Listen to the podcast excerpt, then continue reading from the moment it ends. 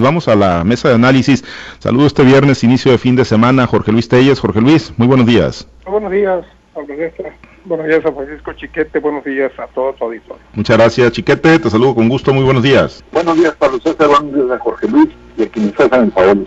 Gracias, eh, Jorge Luis. Bueno, pues el día de ayer el presidente Andrés Manuel López Obrador se reunió con los gobernadores electos emanados de Morena, los 11, que fueron los grandes ganadores en temas de elecciones locales el pasado 6 eh, de junio, 11, 11 gobernadores electos, entre los cuales obviamente estuvo el de Sinaloa, el doctor Rubén Rochamoya, estuvieron ahí los de Baja California, Baja California Sur, Colima, Campeche, Guerrero, Tlaxcala, Nayarit, eh, Michoacán, Sonora, Zacatecas, ahí estuvieron todos acuerpando al presidente Andrés Manuel López Obrador, ahí estuvieron degustando, ¿no? Los platillos, pues que tanto le encantan al presidente, esos menús del sureste de México, tamales de chipilín, puchero, frijol con puerco, tostones, torreja y agua de matalí, de acuerdo a lo que pues se consigna ahí en el comunicado que eh, compartieron del equipo de Rubén Rochamoya. Y bueno, eh, Jorge Luis, tú has hecho mucho énfasis en, en, en esta mesa de análisis, pues sobre lo poco que ha llegado en cuanto a obras, en cuanto a proyectos durante pues, los últimos años, ¿no? La austeridad republicana o literalmente franciscana que pues ha, impedido que lleguen eh, proyectos importantes, ¿no? Más allá de lo de la presa Santa María, las obras hidráulicas en el sur del estado de Sinaloa, hacia el centro y hacia el norte, eh, obras de importancia, de impacto, eh, de nivel, pues no, no las encontramos, no las vemos, Jorge Luis, obviamente obviamente sí hay pues apoyos sociales, ¿no? Los programas asistenciales, pero ahora que bueno, está por eh, tomar el poder Rubén Rocha Moya del mismo signo político del presidente Andrés Manuel López Obrador, podríamos pensar que la expectativa va a ser diferente, Jorge Luis, de que ahora sí vendrán apoyos reales, tangibles de estructura y de desarrollo para el estado de Sinaloa. Estuviste en el arranque de campaña de Quirino Ordaz cuando fue candidato a gobernador, un arranque de campaña en el Valle de de San Lorenzo, un domingo, un domingo soleado por a mediodía, donde él dijo que las grandes obras de su sexenio, que no eran sexenio, no eran cuatro años, diez meses, serían las presas Santa María y Picachos, la reactivación de ambas presas para incorporar pues cerca de 100.000 hectáreas eh, al sistema de riego en el sur del estado, pues cosa que nunca se logró, ¿no? Porque pues este cuando se asignaban recursos eran mínimos los recursos una para una presa que le asignes 500 millones de pesos al, por cada ejercicio, pues es nada. Y peor si los asignas, si no los ejerces, pues tantito peor. Bueno, pues esos fueron los proyectos de Quirino. Luego cuando gana, cuando gana el presidente López Obrador la elección, creo que lo repetieron la semana, viene como presidente electo aquí a Sinaloa y le promete a Quirino, le promete a Quirino la, la construcción de la... Pues ya le falta un, pedazo, ¿no? No es tanto, pero bueno, todavía le falta de la construcción de la presa de la carretera de Parral. Y luego se avienta la punta de decir, y no con asfalto, sino con concreto hidráulico, para que no se ande. Luego promete también el puente ese famoso que impide el enlace de Sinaloa con Chihuahua, que está en las inmediaciones de la presa Choice, de la presa Picachos allá en Choice. Y es lo mismo que le está prometiendo al gobernador Rocha Moya. Y es lo que yo leo en el comunicado oficial que da el equipo de prensa de Robert Rocha Moya, que son los ofrecimientos que le hace a, Rocha, lo cual quiere decir pues que no cumplió nada con Quirino. O sea, eso de que los a toda madre, pues que no va a ser una frase del gobernador. No sé si te prohíbe decir esta frase aquí en radio, pero pero así lo dijo el gobernador y se ha reproducido mucho en los medios de comunicación. Y bueno, pues ojalá, ojalá y con, con, con Rocha, ahora enlazado con, el presidente López Obrador, pues sí nos vaya toda madre y sí, sí, se haga esta carretera que enlaza, que termine de enlazar la comunicación terrestre entre entre Sinaloa y Chihuahua y sea realidad ese gran proyecto que viene de los tiempos de, de Gilberto Owen de enlazar la costa, el Golfo de California con la frontera sur de los estados de los Estados Unidos, pues no sé cuánto cuesta el famoso puente, pero debe costar un mineral, porque pues ahí estaba proyectado y nunca se ha hecho realidad. Lo mismo la presa, la presa Badiraguato Parral, ¿cuántos años? Desde la época del gobernador Calderón viene este proyecto y es hora todavía de que no lo hemos hecho realidad. Tengo entendido de que del lado, en el caso de, Chihuahua, del lado de Chihuahua, sí hay avances. En el caso de, Durango, sí hay avances. Aquí es donde no hemos avanzado, por una u otra circunstancia. Total que ya se lo prometió a Rubén Rocha, de nueva cuenta. esperamos que le quedan tres años y meses al presidente López Obrador. Esperemos que ahora sí se haga realidad. Lo que queda, pues le vemos sumamente difícil, ¿no? Que cuando menos en el caso de las presas, estas puedan activarse a partir antes de que termine el sexenio del 2024. Pero pues a lo mejor las carreteras sí, las carreteras tengo entendido que no les falta mucho, es cuestión de dinero lo que ha faltado para que para que este se haga en realidad ahí está el, ofrecimiento, la promesa del presidente López Obrador, ahora se Rubén Rocha Moya, que es un gobernador surgido de las tiras de su mismo partido, pues ojalá, pues ojalá y ahora sí les cumpla, sí les cumpla a los sinaloenses. Pues, y en, en, cuanto al menú, fíjate cómo tengo ganas yo de probar los tamales de, chipe, de chipelín, chipilín, siendo que fue lo que le dio a los empresarios cuando tuvo su primera cena como presidente. Debe ser un platillo muy exquisito. Ojalá y Rocha nos pueda tener unos tamales de chipilín la próxima vez que vaya con el presidente. Pues sí, sí, sí, de tanto escucharlos, ¿no? Y verlos, pues ya, ya se antojan, pues, eh, platillo tradicional ahí, que el presidente, pues efectivamente, ¿no? En reuniones de, alto nivel, pues ahí siempre saca a relucir eh, los famosos. Con agua de lanche, con agua, Sí, los tamales de chipilín. Bueno, chiquete, ¿has probado tú los tamales de chipilín? No, no los conozco. He estado por aquellos rumbos, pero no, no los conozco. Pero no sean malinchistas, acaba de pasar el día de San Juan, irse el agua de Nancy, los tamales de chipilín, tamales de puerco como la torre de ciruela. Eso es todo, efectivamente. Es lo que corresponde. Bueno, oye, ¿les trajo agua, por cierto, por allá, chiquete, el día de San Juan? No, no. Acá tampoco. Estoy nublado todo el día, pero no. Nos quedó de ver acá San Juan también. Oye, chiquete, pues bueno, prometer no empobrece, dicen, y se trajo pues esas mismas promesas como recapitulada Jorge Luis, Rubén Rocha Moya. Eh, ¿Qué podemos augurar ahora que pues son del mismo signo político o que van a ser del mismo signo político a partir de noviembre, gobierno estatal y gobierno federal? Pues ojalá se concretara al menos una parte de estos proyectos. Eh, no debiera ser tan difícil, dado que son todos proyectos en marcha, proyectos con con sus especificaciones técnicas, sus dificultades bien establecidas. Y, que pues ya están avanzados, pero la verdad es que no, no se ve concreto, las cosas son muy en el aire como casi todo lo que en la cuarta transformación se refiere a obras grandes, eh, excepto por supuesto las que al presidente le interesa impulsar y que está sacando adelante. Mira, yo parte de una, de una expresión del presidente. La presa Santa María se va a hacer con recursos que salgan de la rifa del centro integralmente planeado. Eso pues es algo que no, no me da ni, certeza ni confianza, porque desafortunadamente pues el, el una, una presa necesita eh, recursos específicos, concretos, y no una variable de cómo les va en la, venta de boletos de esa rifa, por más la primera de estos haya sido a fuerza como la del avión sin avión. El centro integralmente planeado de Escuinapa era un proyecto muy interesante, muy atractivo, que por supuesto no dio resultados a la, a la primera, porque ningún centro integralmente planeado agarra fama y se desarrolla ni siquiera en 10, 15 años. Hay que recordar cómo estuvimos hablando mal de Cancún porque era una metedera de dinero que no tenía fin y cómo ahora Cancún es uno de los principales destinos turísticos del mundo, que trae más del 40% del Producto Interno Bruto del turismo en México. Bueno, pues eso era la idea de, de impulsar el centro integralmente planeado.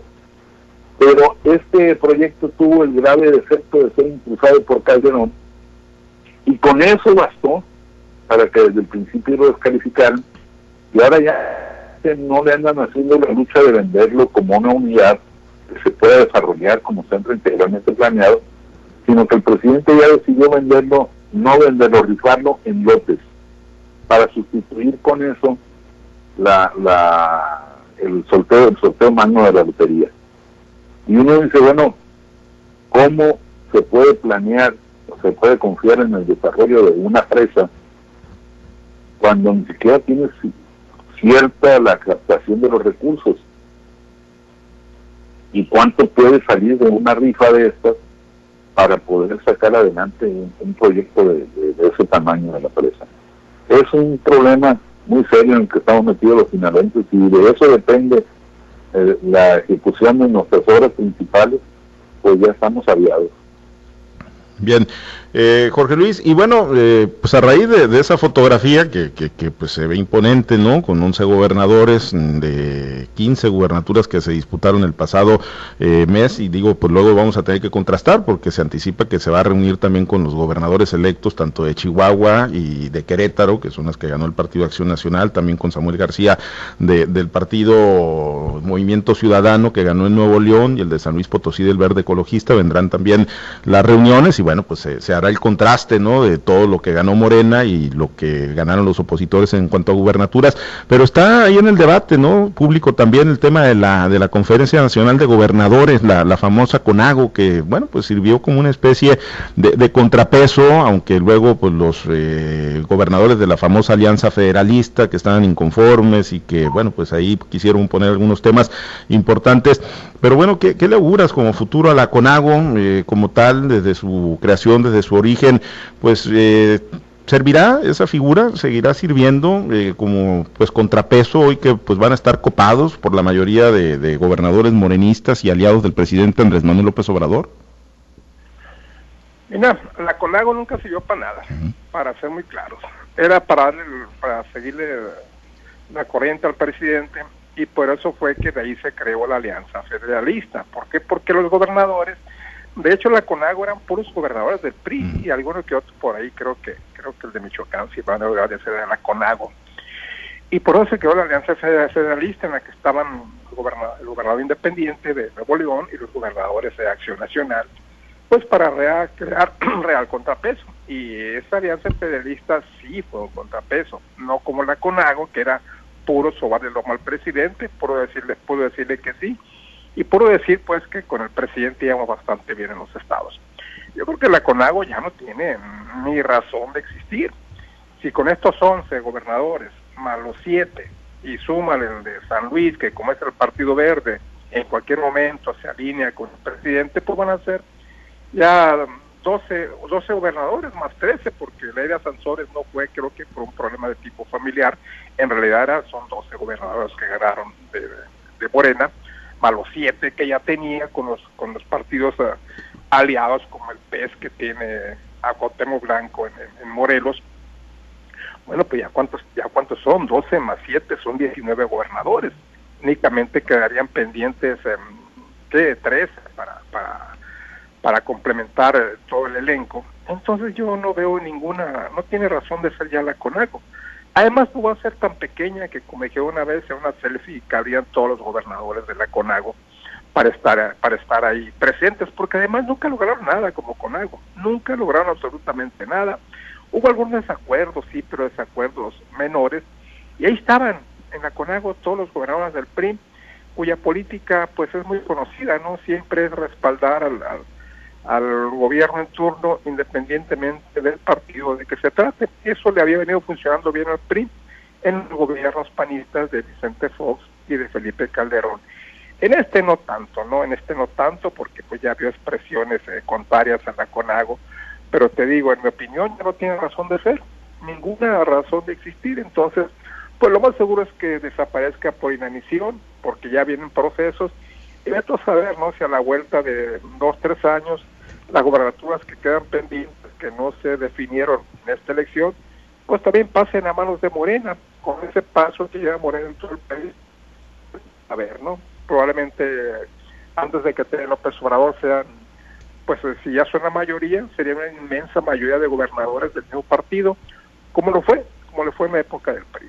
Sí, eh, pues hacia allá se perfila, digo, si ahorita hacemos la evaluación, la proyección, pues yo creo que hacia allá se perfilaría, ¿no? También hacia triunfos contundentes con eh, lo que han venido avanzando políticamente en los estados, eh, con el triunfo en las 11 gubernaturas. Chiquete, pues ¿qué, qué futuro le auguras a la, a la CONAGO, ¿no? Hay quienes, pues desde las propias gubernaturas, pues plantean, ¿no? La desaparición de esta figura, de este organismo. Sí, por supuesto, tiene razón Jorge Luis en este sentido. No tiene ningún futuro, no hay eh, pues para qué, no en materia de trabajo. Y yo no lo veo solo porque son todos sean de Morena. Mira, ah, contra lo que piensa José, José Luis, yo sí le di cierta utilidad a la CONAGO. Cuando llegó Fox, llegó queriéndose comer el mundo diciendo tengo muchos votos, la sociedad me eligió para romper la inercia, para cambiar el proyecto de país que está en marcha. Y entonces, en eso, pues tuvo sus razones y sus despropósitos, su inexperiencia en el, su falta de conocimiento de las mecánicas de trabajo, lo hicieron incurrir en excesos que la Conagua de algún modo alcanzó a frenar. No digamos este, con enfrentamientos así eh, literales, pero sí con, con una actitud de, orientación que fue llevando las cosas con más calma y con más tranquilidad. Pero eh, en este caso con el presidente López Obrador, a diferencia de lo que había con el PAN y con el y con el PRI no hay disposición de escuchar para un diálogo se necesitan dos personas y el presidente quiere tratar a todos como trata a, la Cámara de Diputados. Eh, hay mareas que no me le cambian ni una coma. Entonces, pues no hace sentido, sobre todo cuando la mayor parte de los gobiernos son morenistas, que al igual que los del PRI y los del PAN, pues tienen sus necesidades que no han sido atendidas y que no tienen perspectiva de solución porque el presidente va derecho y no se quita de esos proyectos y sobre eso está trabajando. Este, y bueno, pues a pesar de eso, no habrá un, gobernador morenista que diga, pues vamos a la CONAGUA a ver si lo discutimos y establecemos una mesa de análisis. No, van a seguir la, la del presidente y se acabó. Entonces no hay sentido para una organización como la CONAGUA, probablemente pues conforme vayan avanzando los prolegómenos de la sucesión presidencial, pues hará quien se anime a tener algunas expresiones y a buscar una, una forma de organización que, que le lleve con cierta fuerza la voz al centro para, para buscar este, que las necesidades reales del Estado sean atendidas eh, sin demérito de lo que el gobierno federal está impulsando. Vamos a ver finalmente qué es lo que ocurre con la Conagua. Eh, Jorge Luis, pues en otro tema antes de, concluir, pues terminaron por librarla Armando Villarreal Ibarra y el exfuncionario, el exsecretario de Administración y Finanzas del gobierno de Mario López Valdés, junto con otros funcionarios de, de esa área, ¿no? El director de Tesorería Ernesto Herrera Félix y el auxiliar de Caja General José Carlos López Ramírez, luego pues del supuesto desvío de 263 millones de pesos y bueno, pues finalmente tanto el Ejecutivo Estatal como la Fiscalía Anticorrupción, pues eh, decidieron que los delitos más graves por los que se les estaba juzgando y pese a la oposición de la juzgadora Sara Bruna Quiñones, pues se aceptó el acuerdo, van a reparar el daño con dos millones de pesos, eh, esa será la reparación del daño, no podrán salir en un año del país y tendrán creo que publicar un desplegado por ahí en un medio de, circulación estatal y se acabó y con esto pues ya, ya la libran Jorge Luis en uno de los casos de, de presunta corrupción pues más sonados en los últimos años en el estado de Sinaloa y seguramente lo van a pagar en abonos, ¿no? Como pasó con otros con otros ex servidores públicos de María López Valdés que siguieron este mismo camino, que se les aplicó una, una sanción infinitamente menor a, lo que se les había acusado en un principio. Y bueno, pues recuerdo a un alto funcionario que lamentablemente ya falleció, al que se por 500 millones de pesos. Y finalmente creo que con 3 millones, ¿no? Arregló el problema y eh, caso de, Villarreal situación pues grave que la pasada, porque él era ni más ni menos que el secretario de Administración y Finanzas del gobierno del Estado, por donde pasaba todo el dinero, quien autorizaba, respaldaba, quien, quien decía a quién sí y a quién no. Me parece, nunca he entendido yo este procedimiento, este procedimiento judicial, el por qué si se le está acusando por más de 250 millones de pesos, 259, que mucho más peso el proceso, con 2 millones de pesos la libre. Pues no, no, realmente no lo entiendo. Lo que sí es que no deja de ser una mancha para la que nació de los mochis. Y bueno, pues una pena, ¿no? Con la que se tendrá que cargar, dígase lo que se diga, los políticos cuando son acusados de corrupción son miedosos a decir que todo es cuestión de, de, revancha política y que por eso que por eso están siendo juzgados Y bueno, la verdad es que mucha gente les cree y sigue llevando su vida tan tranquila como lo era antes. No dudo que vaya a ser el caso de este señor Villarreal. Y, y, pues con eso, ¿no? Con dos millones de pesos ya libró el asunto, una acusación de casi 300 millones y quizás hasta lo paguen a bonos. No lo entiendo, pero me parece absurdo, ¿no? Absurdo y ridículo una sanción de esta naturaleza cuando el monto es de tal magnitud. Sí, no sería ni siquiera el 1% ¿no? De, del recurso desviado, aunque bueno, pues la, la, el Ejecutivo y la Fiscalía habrían retirado los principales delitos, eh, que sería ejercicio indebido del servicio público y desempeño irregular de la función pública, y supuestamente Chiquete pues no se habría detectado eh, que se llevaron el dinero de, de las cajas de, de, gobierno del Estado, ¿no? que se lo llevaron ellos, sino que el dinero se habría utilizado en otros rubros, y, y esa es la razón, ¿no? Aunque ayer la, la jueza Sara Bruna Estrada Quiñones pues dejó muy en clara su insatisfacción, ¿no? Increpó a la fiscalía por no haber realizado, dicen, su trabajo de investigación y porque quitaron los delitos con la pena más alta. ¿Y qué, qué sensación te queda, Chiquete? ¿Hubo pacto de impunidad o sí se hizo todo en los márgenes de la ley y se pudo alcanzar eh, la sanción hasta donde lo permitía la normatividad vigente? Mira, la insatisfacción es lo que me queda como a toda la sociedad.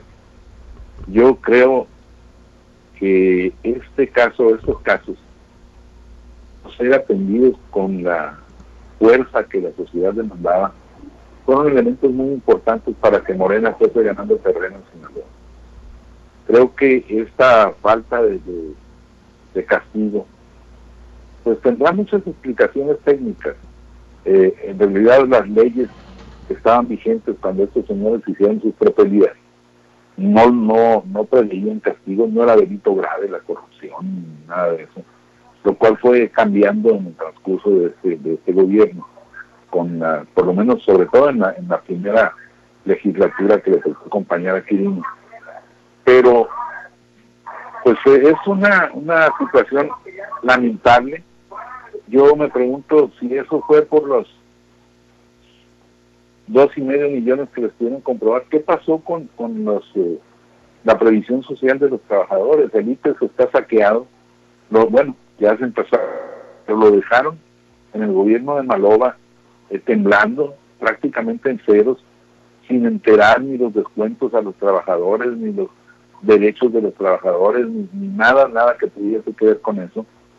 Y uno dice, bueno, pues miles de millones de pesos, es difícil que los hayan gastado en, en obra o, o, solo en gasto corriente. Y si eso lo hicieron, ¿qué pasó con el resto del dinero que estaba destinado para aquello?